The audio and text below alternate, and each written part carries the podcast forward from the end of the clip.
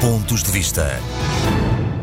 A situação em Moçambique é cada vez mais caótica e preocupante, agravada nos últimos dias com os ataques ocorridos em Palma, na província de Cabo Delgado, onde um grupo de insurgentes atacou e matou dezenas de pessoas.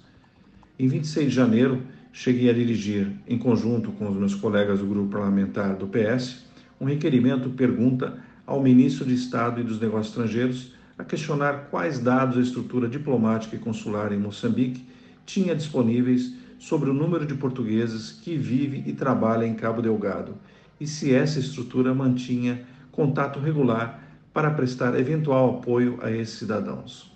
Ainda foi questionado que medidas concretas foram ou poderão ser tomadas para apoiar os cidadãos portugueses residentes na província de Cabo Delgado. Agora, folgo em saber que medidas concretas estão sendo adotadas, nomeadamente através do apoio prestado pela nossa rede diplomática e consular, que está a prestar todo o suporte necessário para os portugueses que estavam nas imediações dos ataques em Palma. Outra ação importante foi o anúncio do envio de 60 militares portugueses para reforçar a ajuda na formação das forças especiais moçambicanas.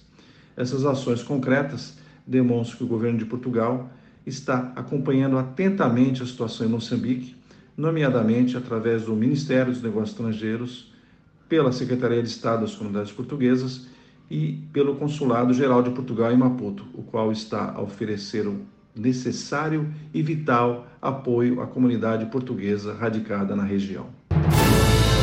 Pontos de Vista.